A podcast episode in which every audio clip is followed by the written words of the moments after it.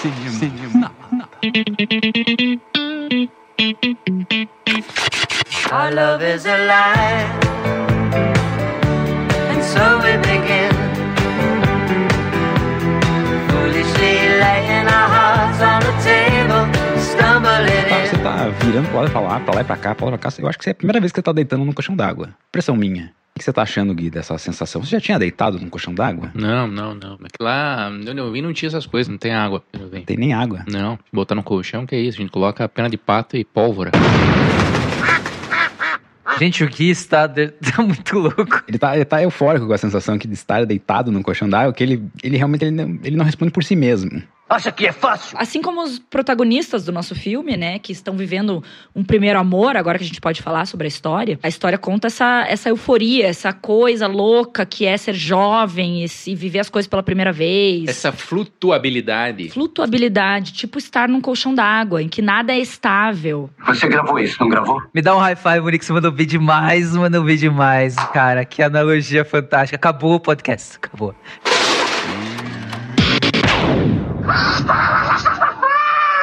Enganei um povo na casca do ovo. Eu sou um povo, eu sou um palhaço. Eu quero pegar o gancho que ela falou, falando essa questão da instabilidade, dessa coisa instável. Um roteiro de filme, geralmente, quando você começa a assistir um filme, você começa a ver ali uma previsibilidade de onde aquilo vai, o que, que vai acontecer, pra onde que vai. Cara, esse filme, o tempo todo, eu falo, meu Deus do céu, o que, o que vai acontecer nesse filme? Quem que é o protagonista desse filme? Quem que é, quem, quem- o que que tá levando, vai pra onde esse filme? Eles vão acabar juntos? Você viu muita, muito filme da Marvel, Emerson. É por isso que você sente isso. É bastante provável. Cara, aquela cena do Bradley Cooper, a tensão que ele consegue criar com aquela cena do Bradley Cooper, que você acha que, cara, todo mundo vai morrer naquela cena. Não, quando eles se separam, quando, um- quando ele- o menino fica com outra menina, você fala assim, velho, acabou o filme ali. Tudo. É só depressão esse filme. Daí não, daí muda tudo de novo. Todas as cenas mudam tudo depois. Tipo, o Bradley Cooper some, cara. Ele não matou ninguém, ele só é um maluco mesmo, cara. É pra ficar malucos? Vamos lá!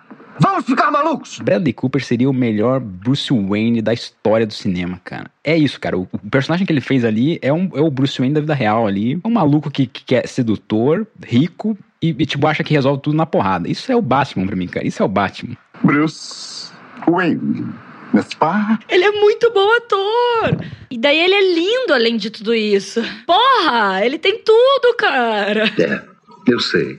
Desculpe. Ele é um filho da puta, cara. Realmente. Ele é diretor, produtor, ele é bom ator. Não, aí ele tem no, ele tem no, no, no roteiro o filme de besterol, que é o Se Beber Não Case, que é, e que é bom. Um filme de besterol Que é bom. bom, aham. Cara, besterol é uma palavra muito de tiozão, velho. É inacreditável, cara. Mas é uma palavra maravilhosa, por sinal. Ah, mas não é mesmo. E depois ele começa a ser produtor, diretor.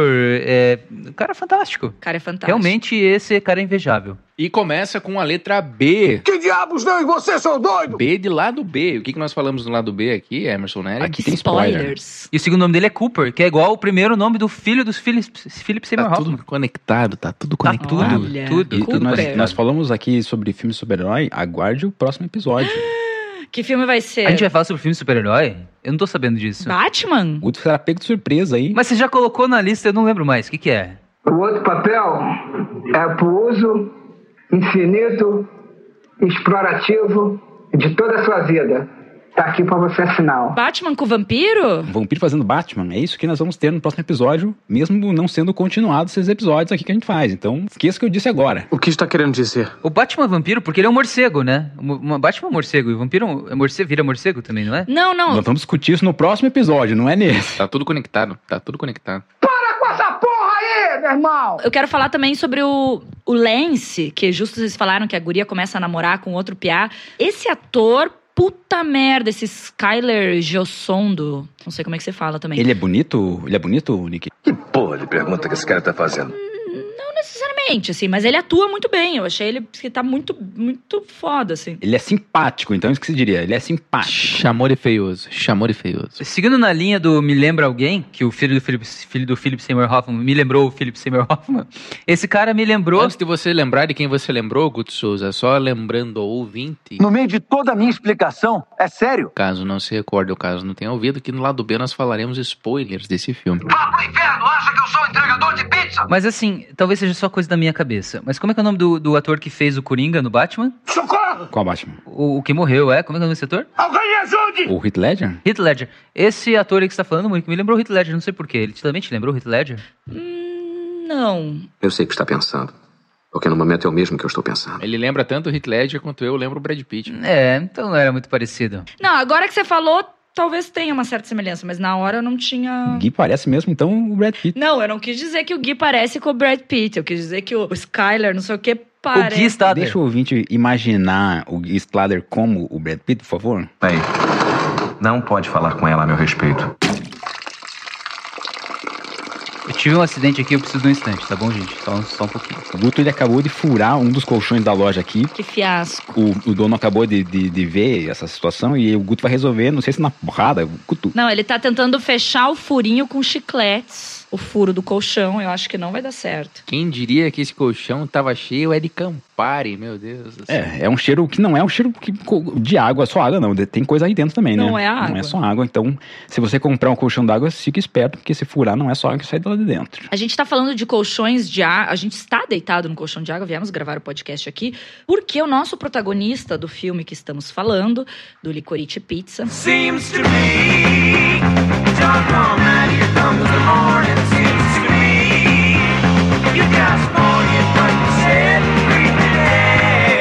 Ele é um entre- é, em- empreendedor mirim, entrepreneur, eu ia falar. Deixa o Guilherme falar, porque eu- tem ouvinte aqui que ouve o nosso podcast só pra ouvir o Guilherme falando inglês. Por favor, Guilherme. Tá brincando? Não está. Como é que é empreendedor em inglês? Entrepreneur. Ai, tem todo um charme especial. É muito melhor do que aquelas professoras dando dicas de inglês no Instagram. É, o- é o- é o Guilherme aqui no podcast, é isso. As pessoas vêm ouvir o podcast por causa disso. O Guilherme. Sabe o que, que é o pior? Eu escuto esse podcast aqui, nesse momento descontraído, mas daí depois, quando eu vou ouvir a versão editada, a minha própria voz, sabe, com retorno, com edição e tudo mais, eu quero me matar toda vez. É, mas não vamos fazer drama, tá bom? Essa vai ser mais uma delas. Mas você, ouvinte, espero que você esteja gostando. É, não vamos fazer drama não, tá? Enfim, mas o nosso protagonista é um empreendedor mirim, pessoa que existiu, que foi amigo lá do que a gente falou no lado A, foi amigo do, do Paul Thomas Anderson. Abre uma loja de colchões de, a- de água. Os anos 80, os anos 90, a gente foi povoado de filmes onde sempre tinha um colchão d'água. As pessoas sempre dormiam no colchão d'água, né? Os, os personagens dos filmes. Os ricaços. Os ricaços. E a gente ficava ca- pensando, né? Nossa, deve ser muito bom, né? Dormir no colchão d'água. Mas eu confesso pra você que não é tão confortável assim, não, hein, Monique? Não, porque se uma pessoa se mexe ali, um, mexe o dedo do pé, você sente aqui do outro lado sacolejo, entendeu? Aí fica meio esquisito. Dá, é pra dormir sozinho, talvez seja mais interessante. Colchão de solteiro. Será que você não acorda meio, sei lá, de mau jeito? Porque você vai ficar meio torto, né? Dormir meio torto nesse colchão. Ele não é, não é muito rígido. Não, eu gosto de, de colchão mais duro mesmo. E densidade 33, meu colchão de, de espuma. Fica a dica, se alguém quiser mandar algu- alguma, alguma coisa pra nós aqui, colchão densidade 33. Tá brincando? Não está. Mas o nosso protagonista, além de ter o- a loja de colchões e o fliperama, etc., ele conhece essa menina, a Lana, que é uma menina mais velha que ele, 10 anos mais velha que ele. Foi na escola dele porque ela era organizadora das fotos do, do yearbook lá do, da escola. Ele conhece ela, se apaixona por ela, né? Dá o telefone dele e tal, e eles começam a se relacionar. Mas é um, um relacionamento que daí, né, como a gente tava falando, nunca dá certo, né? Se separam, voltam às vezes tá dando mais certo, às vezes tá dando nada certo. E o filme trata dessa história. E por isso que eu comentei até no lado A que eu acho a questão do roteiro talvez não, não seja o, o, melhor prêmio para esse filme ganhar como roteiro original. Porque eu acho assim, o roteiro é muito legal, muito bacana, mas eu acho que o grande mérito, o grande trunfo desse filme é realmente o, a direção, ou as atuações, os. Tipo, como, como o filme mostra essas relações. Como o filme é, passa pra gente a sensação, o sentimento dos, dos personagens todos. Eu assistindo, eu me senti com 17 anos, 16 anos, aquele nervosinho de, de se a pessoa vem, se a pessoa não vem, o que, que eu falo, o que, que eu não falo. É, todos esses sentimentos, assim, adolescentes, jovens, vieram à tona pra mim. É, um cara me convida pra sair, ele é mais novo, será que eu vou, será que eu não vou? Tudo isso, assim, todas essas experiências que a gente talvez já viveu ou não viveu exatamente aquilo, mas essa a sensação, e pra mim esse é o, é o trunfo, que, que se dá através da direção e, do, e dos atores, né, das atuações que eu achei é, muito boas. Então, pra mim, o, o, o- ponto alto do filme é esse, não sei pra vocês. Bom, antes, antes de eu falar o ponto alto, Guto, é, você foi lá fora resolver a situação com o dono da, da, da- da- daqui do empreendimento, você furou um colchão dele aqui, um colchão d'água, o que aconteceu? Tá tudo certo. Primeiro de tudo, eu já limpei tudo. Eu já, eu já resolvi com ele, fiquem tranquilos. A gente tem mais meia hora mais ou menos. Depois disso, Vou combinar aqui com vocês, vamos falar baixinho. Aquela porta ali da direita, a gente sai por ela Certo. correndo. Ok. Correndo. Tem uma escada à esquerda, a gente desce e segue a nossa vida. Não fala nada e não olha pra trás. Tudo bem? Porque ele é velho, mas ele é muito forte, né? O cara é grande. O cara do, do dono da loja te explicou por que, que, por que, que vazou Campari quando você furou o colchão? Não sacaneia a gente. O filme me remeteu várias, várias lembranças, assim, né? A questão do fliperama, né? Não sei se vocês aqui vivenciaram essa época. No, no Brasil, na época que, que, que eu era criança, né? Nos anos 80, O negócio é o seguinte, moro, meu irmão. Porra, tu já tá podre. onde você encontrava muitas máquinas de fliperama, eram em bares, eram em, em boteco.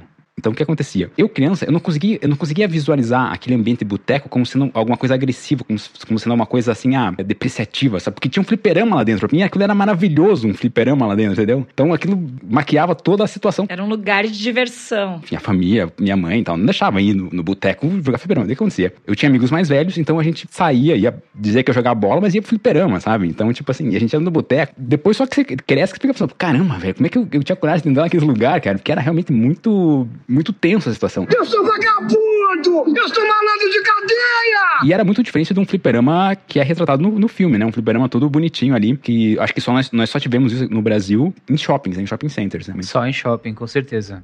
É, mas no- o, o fliperama que todo mundo acho que topou mais na vida foi um fliperama de boteco mesmo. total. Sempre em boteco. Eu jogava muito em boteco, ficava pedindo uma moeda pra Pros bêbados. conseguir comprar uma, uma fichinha. Quando chegava aqueles velhos assim, dizendo, ah, deixa eu desafiar você, moleque. Sai daqui! Sai daqui! Você tinha que deixar o cara entrar, assim, você não tinha o que fazer. Caraca. É. Tem um monte de filme que tem umas tretas de fliperama. Não? Você não lembra de um filme que tem um cara que ele tem a. Acho que é o, a tradução desse filme é o gênio do videogame.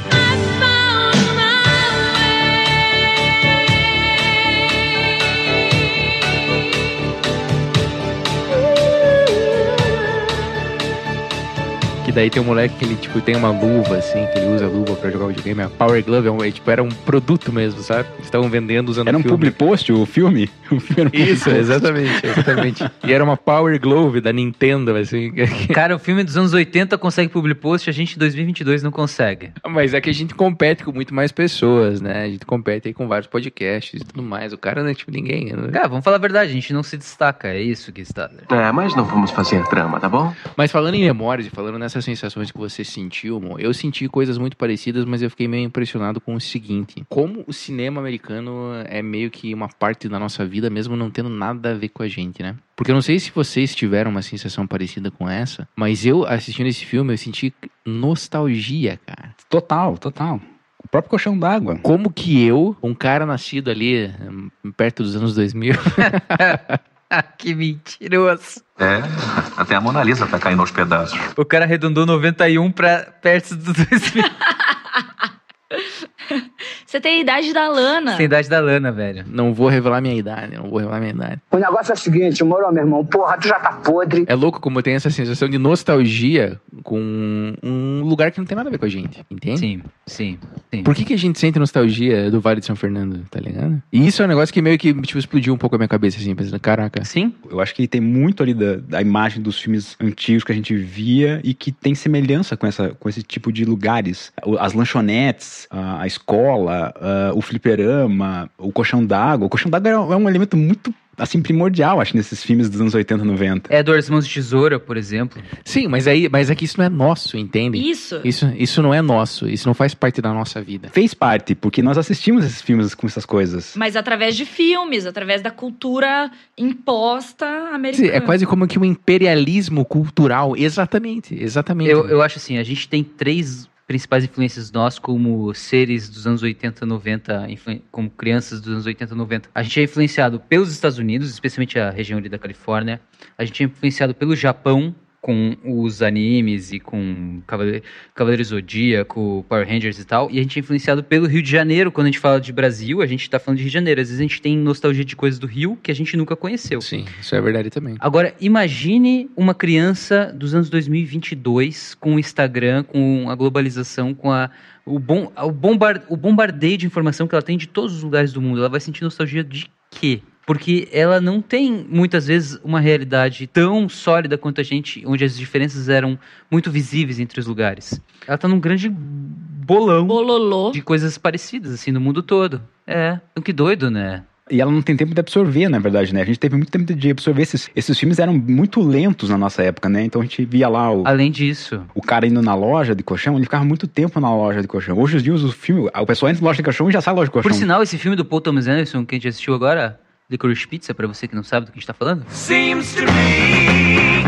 doggone man, here comes the morning. Seems to me, you got morning, but you said today. ele parece que tem 30 horas, cara, porque acontece muita coisa. É muito foda isso. Muita. Só que ele só tem duas horas. Como é que pode isso, cara? Isso é louco. Porra, é muito foda, cara. Uma das coisas que eu vi, que eu senti nesse filme é que é o ritmo dele é um pouco estranho. Entende? Por um lado, isso é bom, porque o filme ele não precisa ficar fazendo isso de, de puxar, pegar na mão de quem tá assistindo e, tipo, fazer um ritmo em que as coisas acontecem de uma maneira muito linear e tudo mais. Então o filme tem muitos cortes. Muitas cenas parecem que terminam abruptamente para que comece uma nova cena que tem um, talvez pouco a ver com aquela que aconteceu antes. Então o filme, ainda que ele tenha uma linearidade que é promovida pelo relacionamento dos dois personagens principais, ao mesmo tempo ele não é linear nos eventos. Porque, por exemplo, o Gary, em determinado momento, ele é o ator mirim, que tá viajando para diversos lugares para fazer a promoção de algum filme de que ele participou. Do nada ele vira um empresário mirim.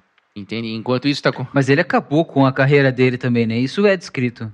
Ele acabou com a carreira dele quando ele deu uma travesseirada na cabeça ali da, dessa personagem, Sim. que inclusive é uma personagem da vida real, imitando o Quentin Tarantino. Eu sei o que está pensando. Porque no momento é o mesmo que eu estou pensando. Isso tá nas entrelinhas, sabe? Então o ritmo desse filme é muito acelerado, assim, é muito rápido. E isso não é necessariamente ruim, mas às vezes eu senti que faltou, eu não sei, uma, um controle melhor do que estava acontecendo assim. Talvez isso tenha algum tipo de atribuição a ver Você tá com... criticando a direção de Paul Thomas Anderson? Sim, sim, sim, sim. Claro que sim. E nós estamos muito revoltados. Eu talvez ache que isso tem a ver com a questão de compor em filme uma memória, porque as nossas memórias também não são lineares, né?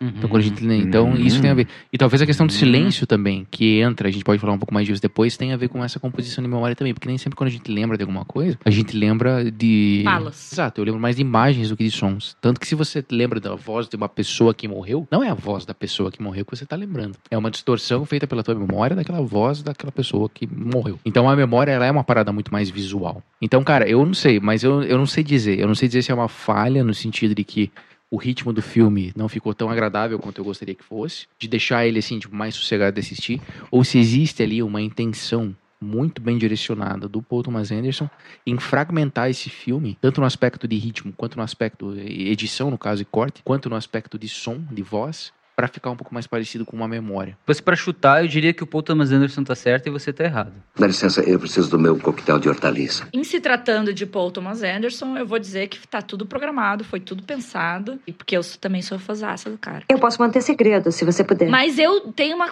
uma reclamação, uma complaining. Gente, eu tô assim, eu não sei, essa coisa de estar nos Estados Unidos aqui começa a vir os inglês. Vai, Monique, vai, Monique, eu quero ouvir, vai. Agora chegou o momento que todos vocês estavam esperando. Our love is a lie. And so we begin.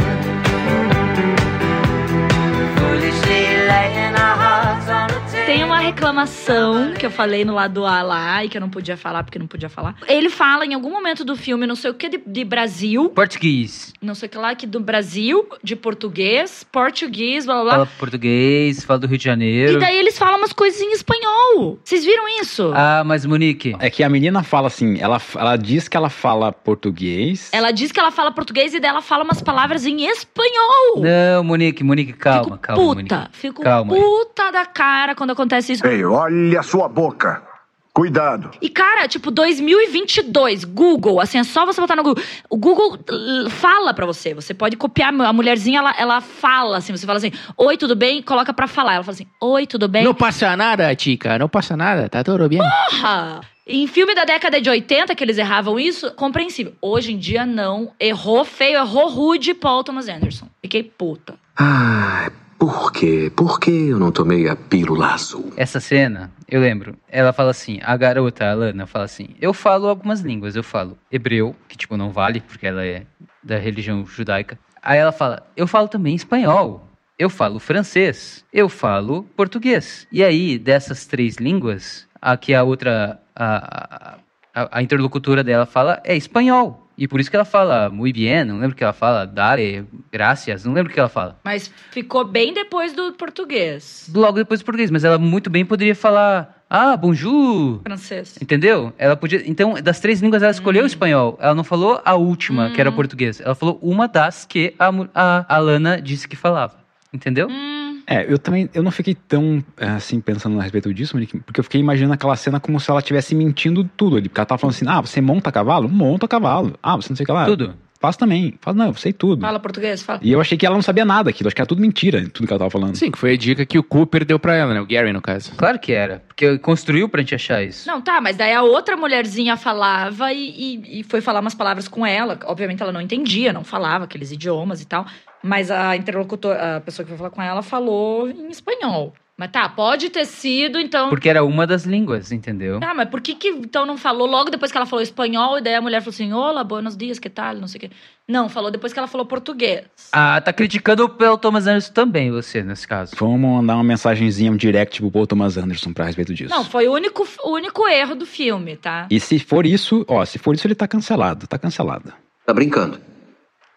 Não está. Essa cena, essa cena. E você acha que essa cena é a melhor cena ou não? Cara, eu acho que. Talvez sim, cara. Porque. E quem rouba a cena é a, a quem faz a diretora. A atriz é Não fantástica. sei, a produtora, a diretora de casting, que é a Harriet Sansom Harris, o nome dela. Cara, essa cena é maravilhosa, cara. Essa cena é muito A boa. mulher é muito boa, hein? É maravilhoso. Cara, é mu- eu não sei, eu não sei o que, que rola ali, mas tem uma atmosfera, uma química entre eles e tem uma energia dessa mulher fazendo a personagem dela.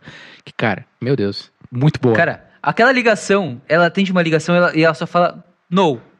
no. E ela, ela fala no três vezes, se não me engano. E todos. E o close nela, cara. Ela fala três nos diferentes e cada um ela te passa uma emoção completamente diferente. É, é fantástico, cara. É muito bom. E só fala isso. E a câmera é tipo na cara dela. Cara, é muito bom. E você não sabe o que estão falando pra ela. É muito bom, cara. É muito boa. fantástico. Essa cena é muito boa.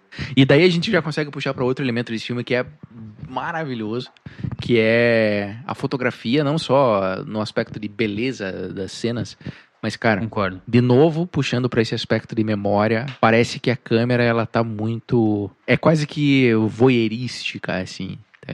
Tem várias cenas, por exemplo, em que aparece Parece que a câmera tá quase que posicionada um pouco acima do ombro Hum. do interlocutor de quem tá falando. Então tem um personagem dando uma fala, ele tá falando pra alguma pessoa e a câmera parece que tá meio que de butuca, meio que clandestina no ombro dessa pessoa Uhum. com quem o personagem tá conversando. E tanto que essa pessoa, que é o interlocutor, ele tá tipo meio borrado, meio ofuscado assim. Uhum. E várias vezes existem alguns movimentos de câmera meio que pra ela tentar continuar escondida, como por exemplo dentro da casa Sim. da Lana, quando ela tá brigando com os pais dela, existe algum momento ali em que a câmera ela meio que sai do meio da treta, assim, sabe? A briga tá acontecendo, a câmera, opa, deixa eu ficar aqui no cantinho, como se nada tivesse acontecendo. Cara, isso é, eu não sei, esse é o filme que eu consigo lembrar, assim, que mais parece ter acertado essa estética de ser uma memória, entende? Sim. Foi mais ou menos assim, foi com esse filtro que eu assisti esse filme o tempo todo. Pra mim, esse filme é uma memória, cara. A gente tá meio que invadindo a mente de uma pessoa e vendo do que ela lembra, tá ligado? Eu não sei se eu tô, se a minha memória está falhando ou não, mas me vem agora cenas do filme onde a câmera, ela tá de um lado e de repente ela vira abruptamente e vai para o outro lado com outro personagem. Acontece isso, né? Acontece, acontece. Acontece, acontece, acontece. Mas o que mais acontece, eu vou falar pra vocês. Esse é o filme da história do cinema com o maior número de travelings. Tem um traveling por minuto, mais ou menos. Olha lá. É o tempo todo traveling. bastante traveling, é É o cara, o cara correndo, o cara correndo, traveling acompanha. Correndo, Uhum. traveling acompanha. Tá dando? É que também tem Traveling muita acompanha. gente Tem correndo, muita gente correndo. né? O filme inteiro tem gente correndo. Eu vou resumir esse filme tecnicamente aqui, ó. Ele é o seguinte. Explica o que é um traveling para quem tá ouvindo. Um traveling é uma câmera que acompanha uma pessoa que corre ou se desloca. Então a câmera ela continua se deslocando junto com o ator que se desloca, entende? Então ele vai acompanhando um ator quando ele vai se deslocando pela cena, pelo cenário. E meio que no mesmo eixo, né? No mesmo eixo, é como se você estivesse acompanhando. E é um carrinho, assim. É, um carrinho. O que muda não é, tipo, o eixo da câmera. O eixo da câmera é fixo e a que se move é A a... câmera caminha com a pessoa, a câmera caminha junto com a pessoa. Isso, exato. É um filme sobre travelings e uma menina que nunca consegue beijar. Olha, eu prefiro não ficar falando disso, não. É a menina ou é o menino? O filme é sobre a menina porque ela se relaciona com vários caras.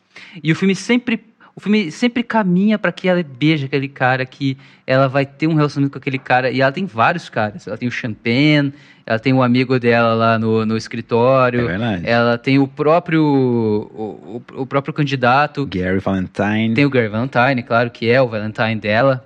Por sinal, Valentine em inglês é o, o, o namorado, né? Uhum. O, o amigo especial ali.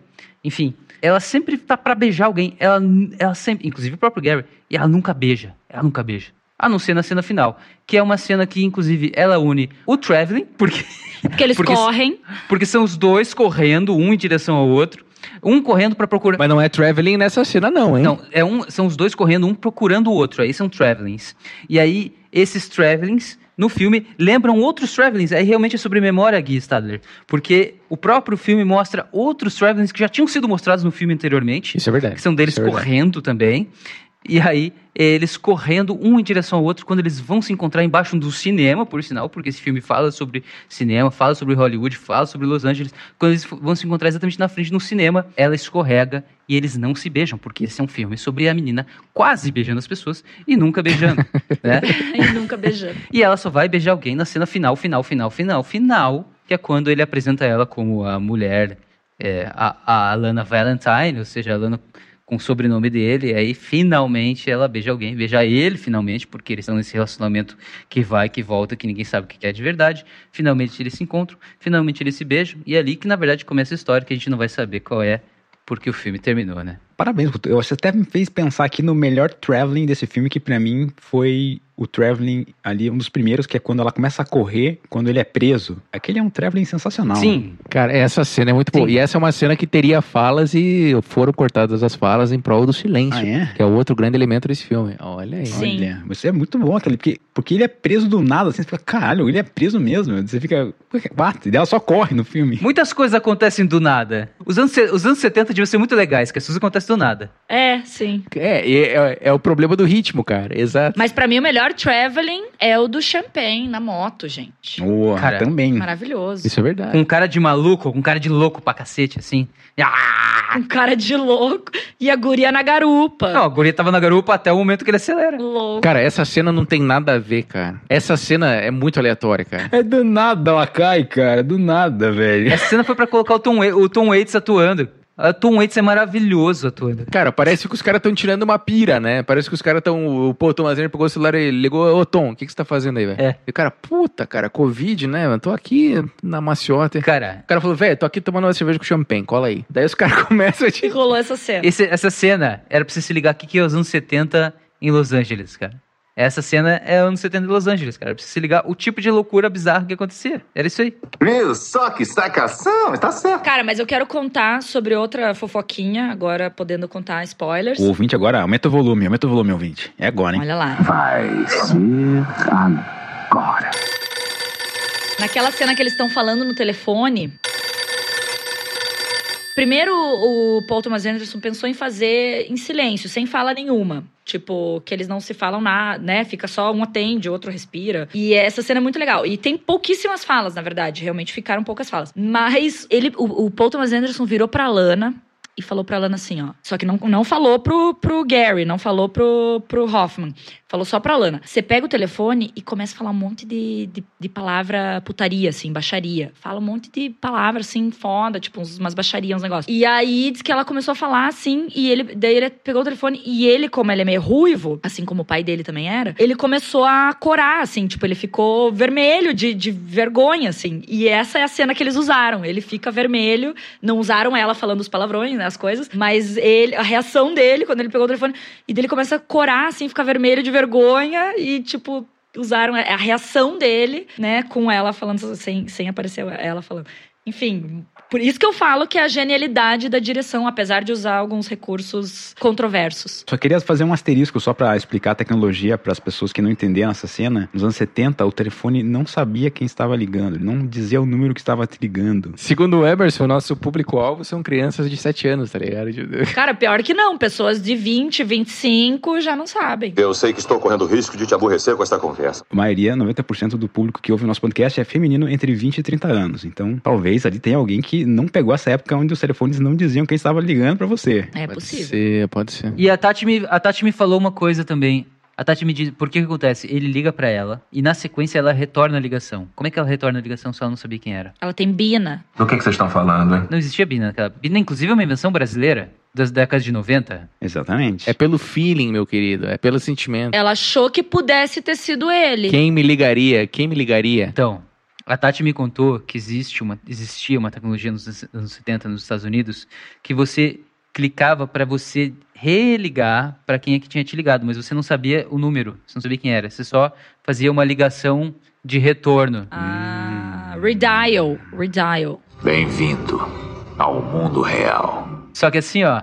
se a gente vai falar sobre cenas de silêncio, essa é uma das cenas de silêncio do cinema que eu já vi, que falam, que mais falam. Porque assim, um sabia que eles sabiam que era um outro, e eles tiveram aquela conversa.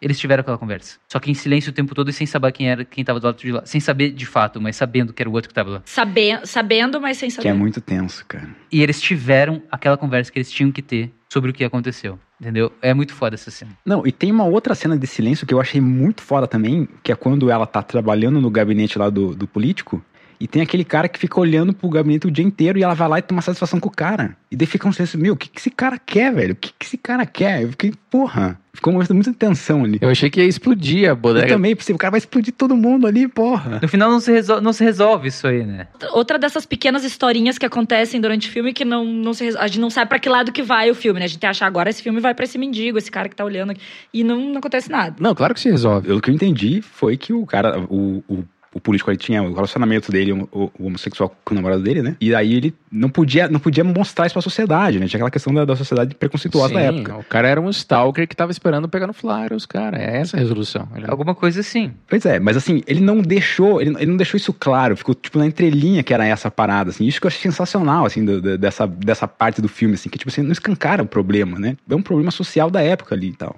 Da época. É, da época, ainda, infelizmente, ainda de hoje. É, Mas outro trunfo da direção, tipo, de, de escolher não ficar o tempo todo entregando as coisas pra audiência, tipo, deixar as coisas mais nas entrelinhas e quem quiser entende, né, vai mais a fundo e tal, e quem não quiser vai passar meio desapercebido, que é maravilhoso. PTA, né, gente? PTA. E falando nessas fofoquinhas que você trouxe aí, Monique, tem outra que é muito boa de contar também, que é o seguinte. Quatro, três, dois, um, vai. Vocês lembram daquela cena em que o Gary pede pra ver os peitos da, da Ah, Lana? essa é boa, essa é boa. Hum. E daí ela volta, tipo, ah, você quer mesmo ver meus peitos? Essa cena é muito engraçada porque ela, ela- Aliás, o roteiro é muito fechado porque o roteiro é muito engraçado em muitos momentos. Eu, eu, eu já lanço de novo pra você, Gui. Eu não gosto de ser interrompido à toa. Tem um momento que, que a irmã dela fala assim: você tem que deixar de brigar com todo mundo. E ela fala assim: vá tomar no. Ei, olha a sua boca. Cuidado. não, mas fala, usa um, um sinônimo aí, usa um sinônimo. Sua bobona. Ela respondeu: sua bobona. Só desta vez, por favor, a verdade. e aí nessa cena dos peitos é muito engraçado porque ela fala assim: você quer realmente ver meus peitos? E ele responde: sim. tipo, é muito engraçado. Esse filme é muito papo reto, cara. Não tem firula, tá ligado? É tipo, a galera, tipo... Ele é muito, sin- é muito papo reto. É muito sincero. Honesto. Mas nessa cena, cara, rola algo muito interessante que é o seguinte: a gente comentou no lado A que tem essa relação já de que o Cooper Hoffman conhece o Paul Thomas Anderson desde sempre, né? Porque afinal de contas, pô, o cara é filho de um grande amigo do Paul Thomas Anderson. Paul Thomas Anderson conheceu o moleque quando ele era ainda bebê e tudo mais. Então, em razão dessa intimidade que os dois têm, essa familiaridade, o Paul Thomas Anderson tomou algumas liberdades com esse menino que não tomaria com outros atores. Como, por exemplo, pregar peças nele mesmo, para capturar na câmera reações que talvez não fossem provocadas por intermédio da atuação. É, e também por conta de que também era a primeira atuação dele, né? Então o, o Paul Thomas Anderson usou alguns artifícios não tão convencionais para um diretor, talvez. Isso, e daí nessa cena em que aco- acontece isso, eles tiveram que fazer várias vezes. E daí uma das nessa cena o que acontece é o seguinte, é, ela mostra pra ele, ele pergunta: "Posso encostar?" Ela pega e dá um tapa nele, dá um tapa na cara dele. E daí esse tapa, o Paul tava achando, putz, não tá muito bacana, o que, que nós podemos fazer? Daí ele puxou o Cooper Hoffman do lado e falou: "É o seguinte, ó, acabei de avisar pra Lana aqui também, mas a gente vai mudar um pouco essa cena. Eu acho que essa cena é uma boa oportunidade pra vocês se beijarem pela primeira vez. Então o que vai acontecer é o seguinte, a gente vai mudar o roteiro. Depois que você comentar pra ela e perguntar se você pode tocar, ela, em vez de dar um tapa, vai te dar um beijo. E o cara fala, não, beleza, né? Tranquilo, vamos fazer a cena de novo, roda a câmera. Pô, Thomas Anderson, antes disso, puxa ela no lado e fala o seguinte, eu contei pro cara que você vai dar um beijo nele. Mas quando ele estiver esperando que você dê um beijo nele, o que, que você vai fazer? Cara, você vai dar o maior tapa do mundo na cara desse moleque.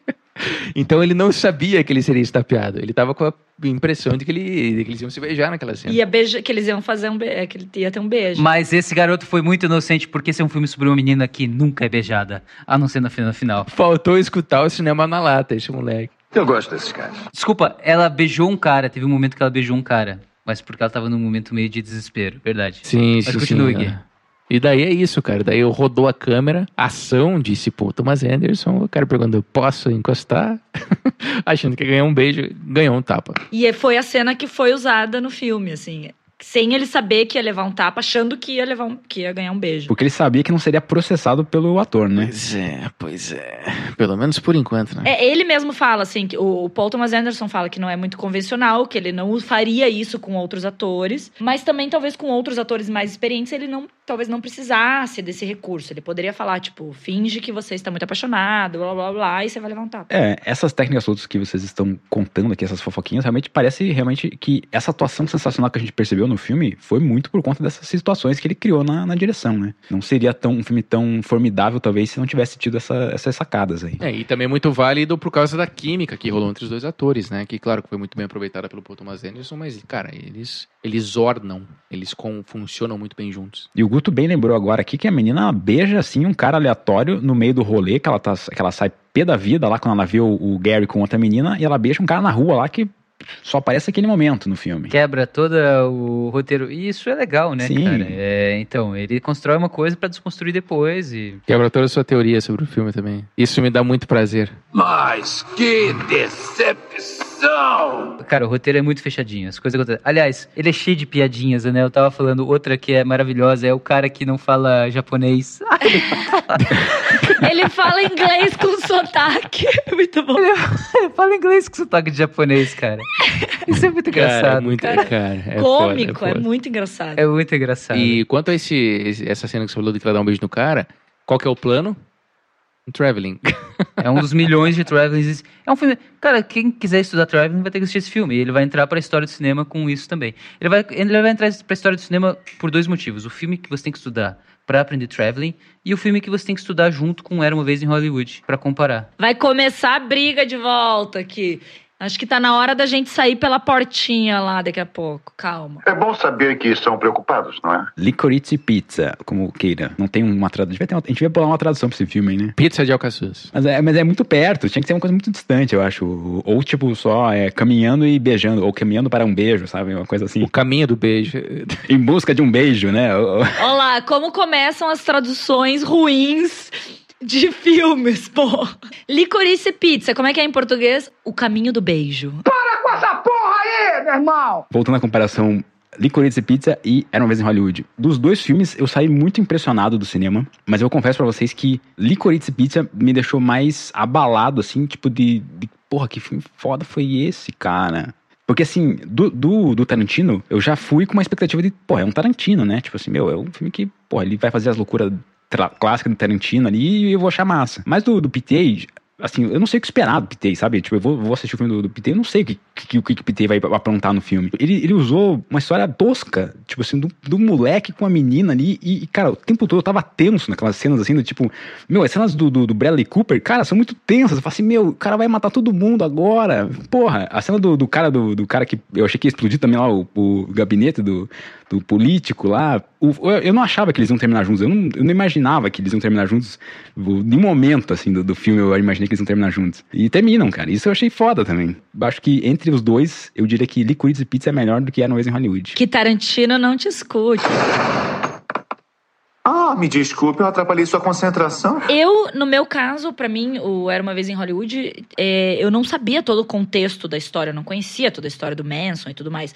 Então eu fico, tipo, pra mim, assim, foi um filme tenso, bizarro e tal, mas Boiou. se eu soubesse da história toda, seria uma outra experiência. Esse filme do, do, do Paul Thomas, assim como os outros filmes dele que eu conheço, você não precisa ter um background, você não precisa ter uma. conhecer alguma história, não precisa ter a referência, sabe? Saber já, ter lido, ter ouvido, ter falado história. Não, você assiste o filme e tá lá, todas as informações estão lá. E isso é muito bom. E é realmente, ele é um diretor que traz cada vez uma coisa inovadora. Ele não usa. O Tarantino usa um pouco uma, uma receitinha meio que, né? Já caiu num- numa mesmice, né? Sangue, um negócio, violência, blá blá, briga tal. Uhum. Cara, o Paul Thomas Anderson não tem uma receita. Eu realmente eu também não sei o que esperar dos filmes dele. É bizarro. E isso é foda. Mas eu acho que você matou a charada, mo, quando você falou da sensação que você teve de voltar a ser, tipo, ter 16, 17 anos, entende? Porque ainda que o Paul Thomas Anderson trate de questões ou de contextos e cenários que não tem nada a ver com a gente, mesmo se a gente considerar essa, sei lá, essa é, a cultura que caiu no Brasil, dos Estados Unidos, que a gente sente nostalgia vendo um filme desse, mas por trás de tudo isso tem algo que é meio que subjacente, que é Cara, são questões da vida humana, assim, sabe? Tipo, não, um filme do Tarantino, ele tem menos humanidade.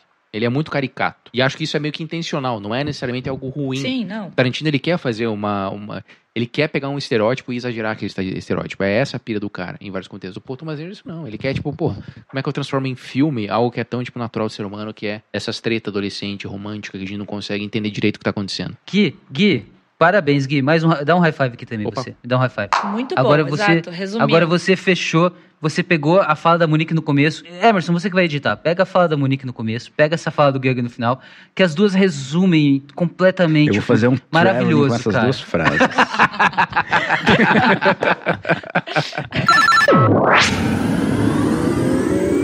Assim como os protagonistas do nosso filme, né, que estão vivendo um primeiro amor, a história conta essa, essa euforia, essa coisa louca que é ser jovem e, se viver as coisas pela primeira vez. Tipo estar num colchão d'água, em que nada é estável.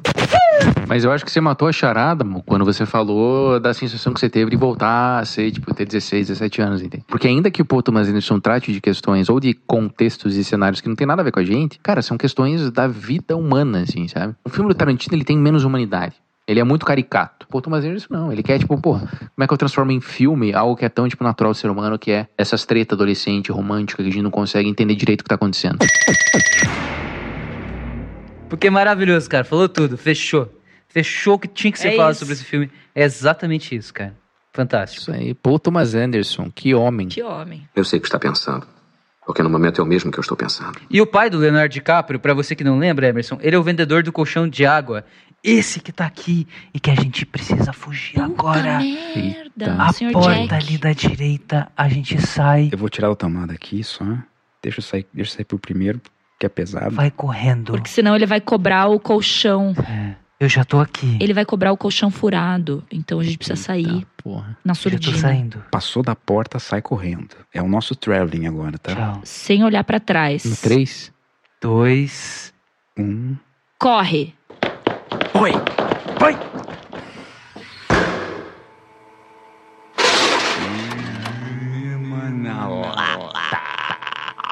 Este podcast foi editado por Eminere. Mais detalhes em eminere.com/na lata.